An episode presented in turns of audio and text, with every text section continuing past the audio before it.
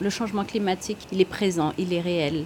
On ne peut pas tout de suite lutter contre le changement climatique, mais on peut anticiper certains impacts de ces changements climatiques. On a des cultures adaptées, on a l'eau, on a amélioré les systèmes pour l'approvisionnement Nous, On a pu voir qu'on pouvait faire des forages de 6 mètres à côté des rivières asséchées, euh, des fleuves asséchés. On a adapté les systèmes culturels avec peu de moyens, mais adaptés. On a eu aussi des semences plus améliorées, mais aussi une chose, c'est que ce sont les cultures améliorées qui font face à ce changement climatique. Si auparavant euh, les semences n'étaient pas améliorées, maintenant on a des semences améliorées dans cela.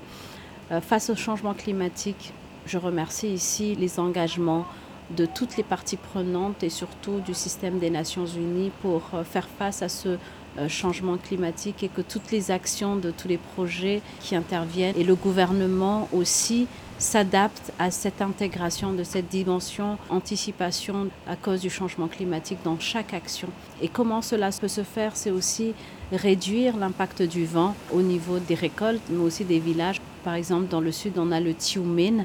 Et le Tiumen a beaucoup d'impact pour sécher les récoltes, les villages. Et pour cela, il faut planter des plantes adaptées.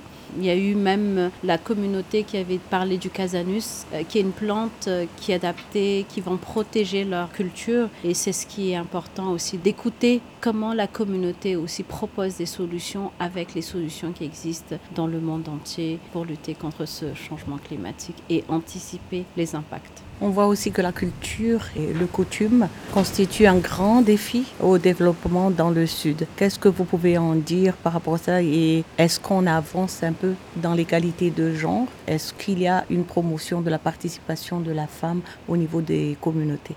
Effectivement, les barrières culturelles existent, mais elles ne sont pas figées, elles sont dynamiques. Tout à l'heure, j'ai discuté avec un homme de dire euh, par rapport à son avis sur le planning familial, il, a bien dit que maintenant c'est plus dur d'élever deux enfants si on n'arrive pas à planifier l'arrivée des enfants et il était tout à fait d'accord. Ça, ça marque un grand changement dans le Sud de, de pouvoir supporter sa femme pour lui permettre d'accéder au planning familial, de s'adapter.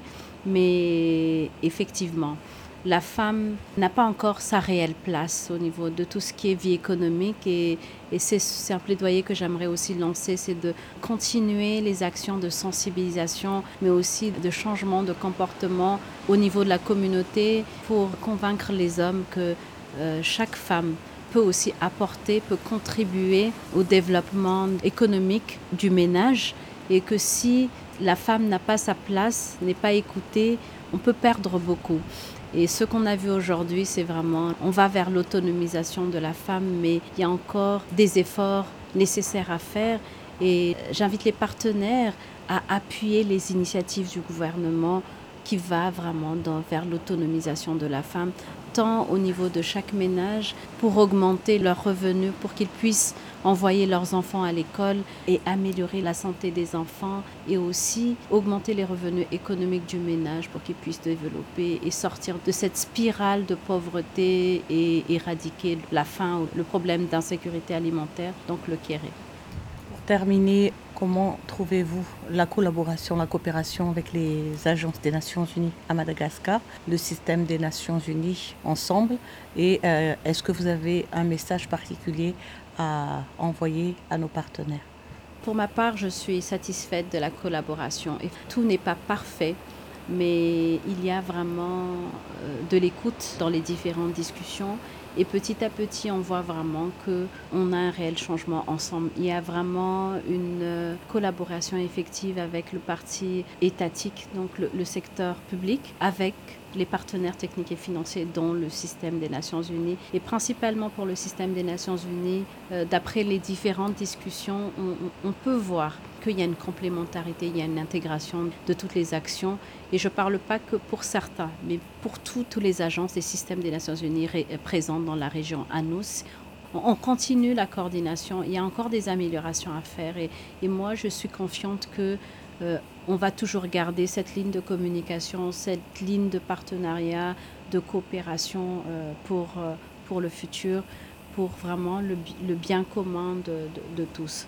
Un message que j'aimerais passer, c'est, on a vu aujourd'hui par exemple pour euh, pour la santé communautaire, l'importance, les résultats euh, de l'intervention, euh, par exemple de la clinique mobile. On devrait augmenter ces cliniques mobiles dans la région Anous, et, mais accompagné de cela, il faudrait aussi le personnel qui va avec. Je crois qu'au niveau des systèmes des Nations Unies, il existe des outils pour renforcer ce personnel, pas seulement en capacité, mais vraiment en termes de capital humain, de personnel volontaire qui puisse vraiment participer, surtout pour la santé. Et cela ne reste pas pour la santé, mais pour l'agriculture et pour d'autres euh, secteurs.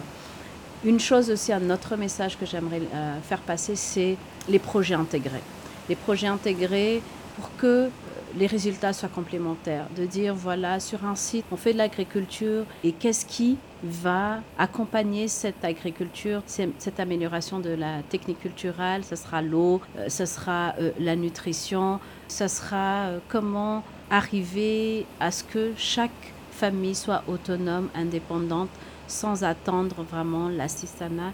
Et moi, dans ma, ce que je dis toujours, c'est que Maintenant, il y a l'urgence, mais il faut aller vers la résilience pour aller vers le développement. Donc, c'est aller vraiment dans cette résilience, renforcer ces actions de résilience pour aller vers un développement économique plus soutenu qui va développer chaque personne, chaque famille, chaque enfant, chaque femme dans cette région.